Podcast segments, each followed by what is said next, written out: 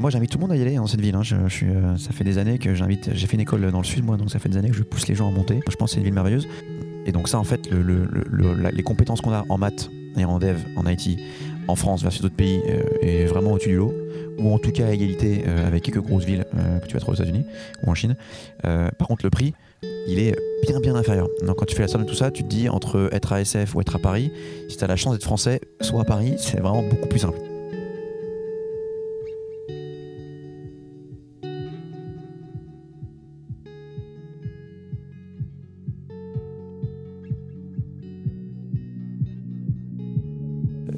Aujourd'hui, on va pouvoir l'expliquer. Nous sommes avec euh, Thomas dans les locaux de Miro. On dit comment d'ailleurs? Miro. Voilà, Miro, euh, rue du 4 septembre euh, à Paris, euh, pour un nouvel épisode de notre podcast euh, Paris est une fête.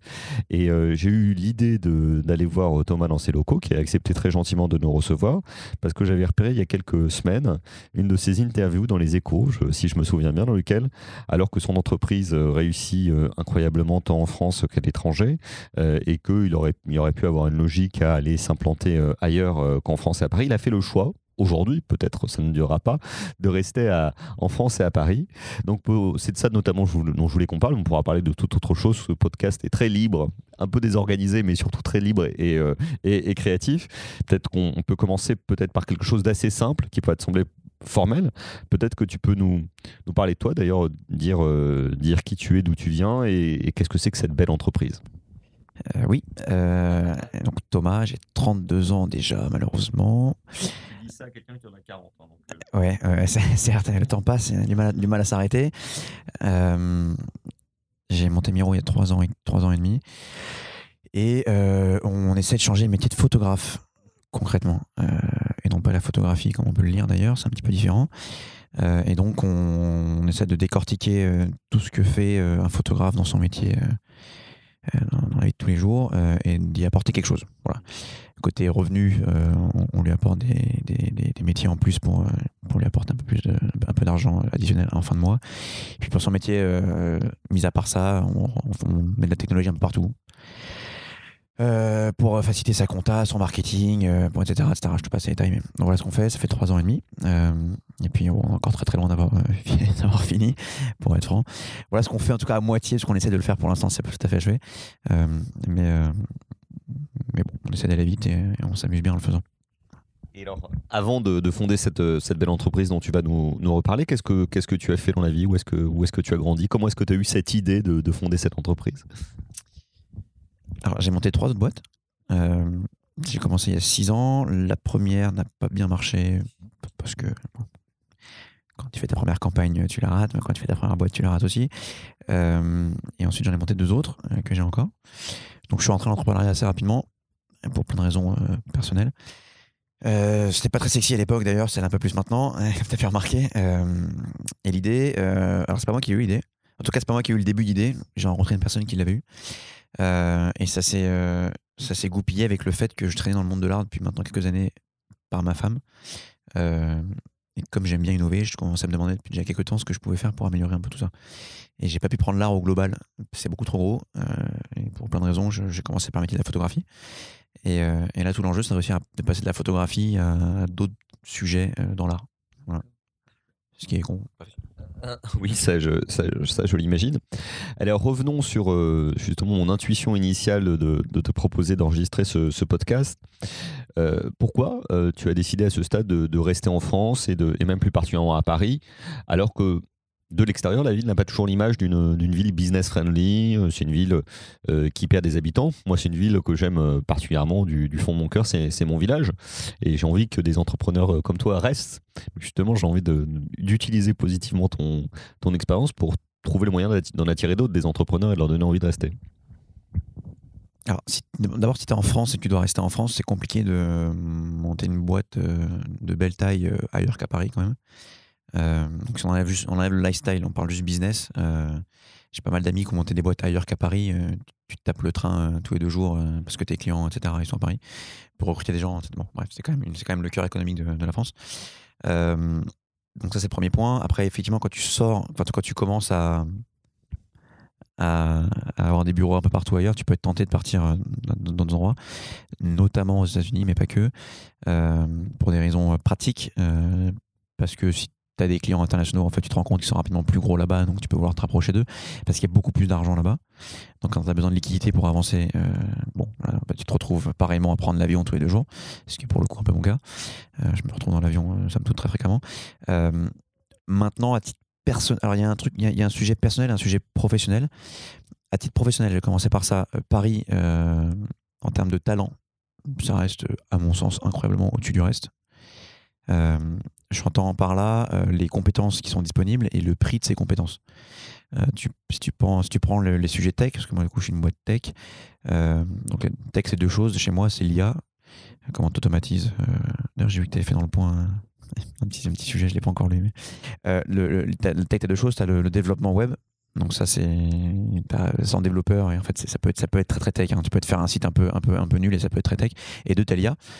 Euh, et donc ça, en fait, le, les compétences qu'on a en maths et en dev, en IT, en France versus d'autres pays, euh, est vraiment au-dessus du lot, ou en tout cas à égalité euh, avec quelques grosses villes que tu vas trouver aux États-Unis ou en Chine. par contre, le prix, il est bien bien inférieur. Donc quand tu fais la somme de tout ça, tu te dis entre être à SF ou être à Paris, si tu as la chance d'être français, soit à Paris, c'est vraiment beaucoup plus simple. Premier point. Deuxièmement, euh, à titre personnel, parce que c'est important. Euh, pareil, moi je suis parisien, parisien, hein, donc euh, c'est mon village, comme tu dis. je me trouve très bien ici. Côté lifestyle, ça s'est un peu dégradé, on va pas se mentir, quelques dernières années.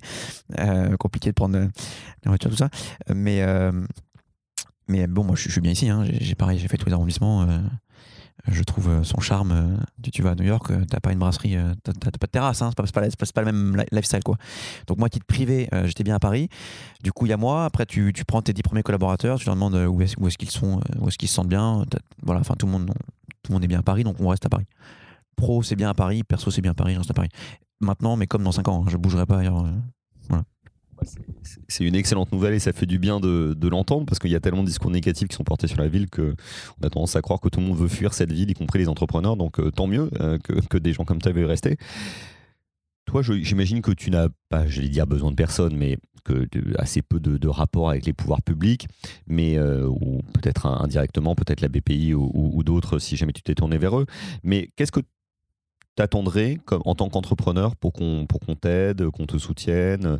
Est-ce que qu'est-ce que peut faire une ville comme la ville de Paris euh, pour aider au développement des entreprises comme la tienne ou en tout cas favoriser leur implantation et leur rayonnement euh, euh, en France et à Paris?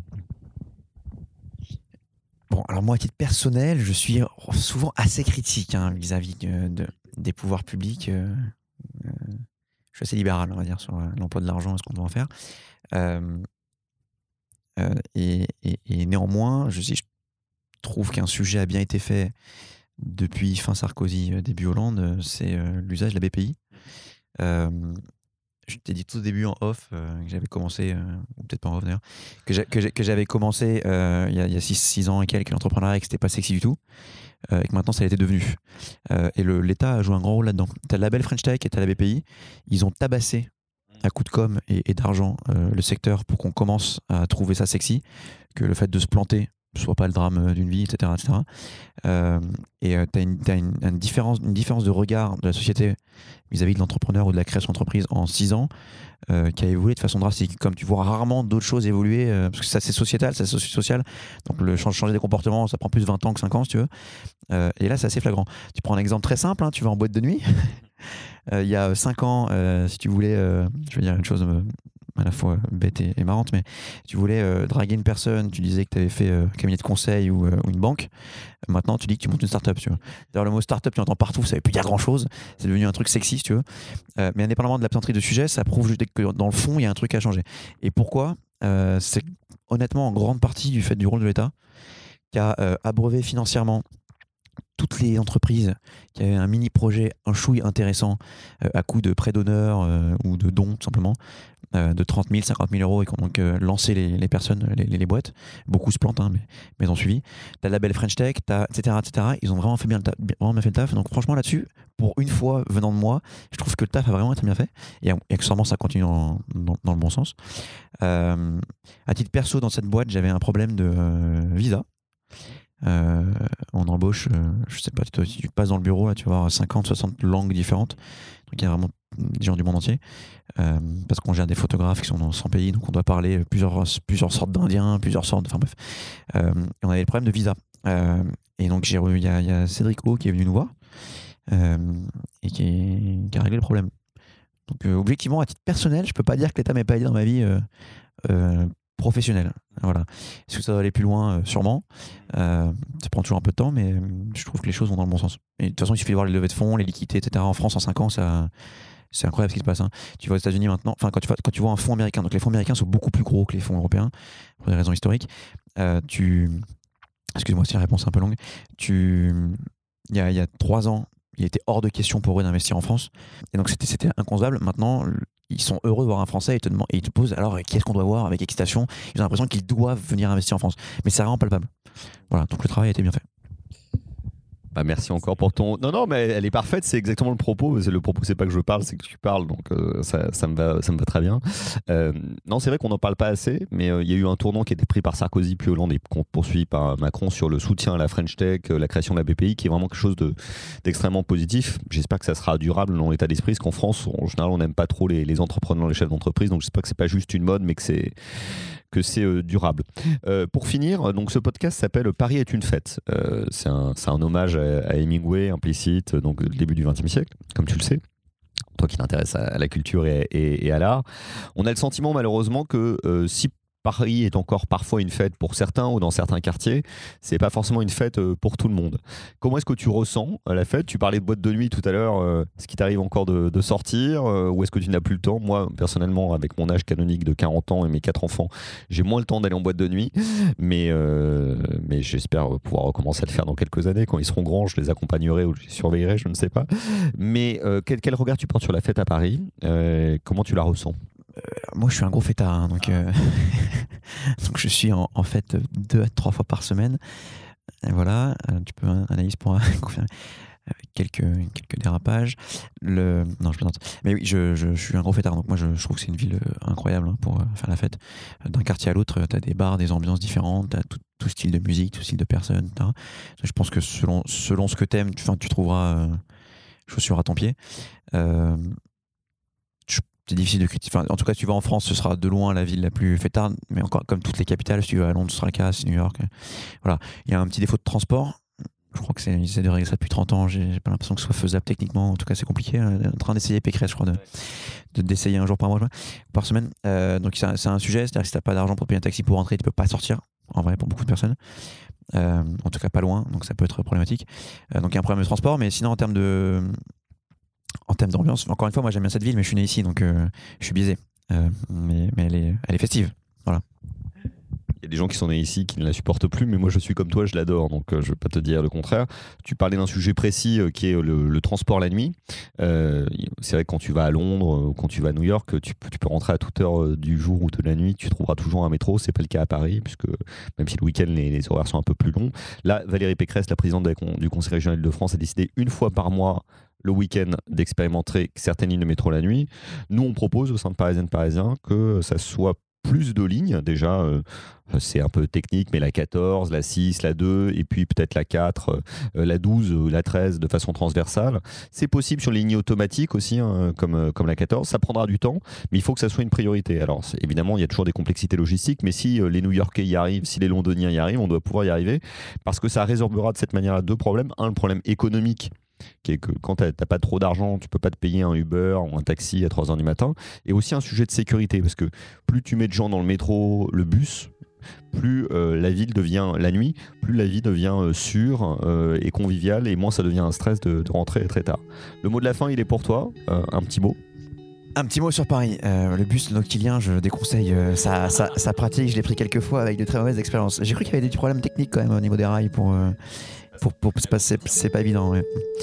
Euh, pour Paris, euh, moi j'invite tout le monde à y aller dans cette ville. Hein. Je, suis, euh, ça fait des années que j'invite. J'ai fait une école dans le sud, moi, donc ça fait des années que je pousse les gens à monter. J'ai ma petite amie qui est sudiste également, donc j'ai réussi à la forcer à monter. Elle a mis quelques années à s'y adapter et maintenant elle est très heureuse d'être là. Donc je pense que c'est une ville merveilleuse. avec moins de travaux, ce serait mieux. voilà. Merci beaucoup à toi.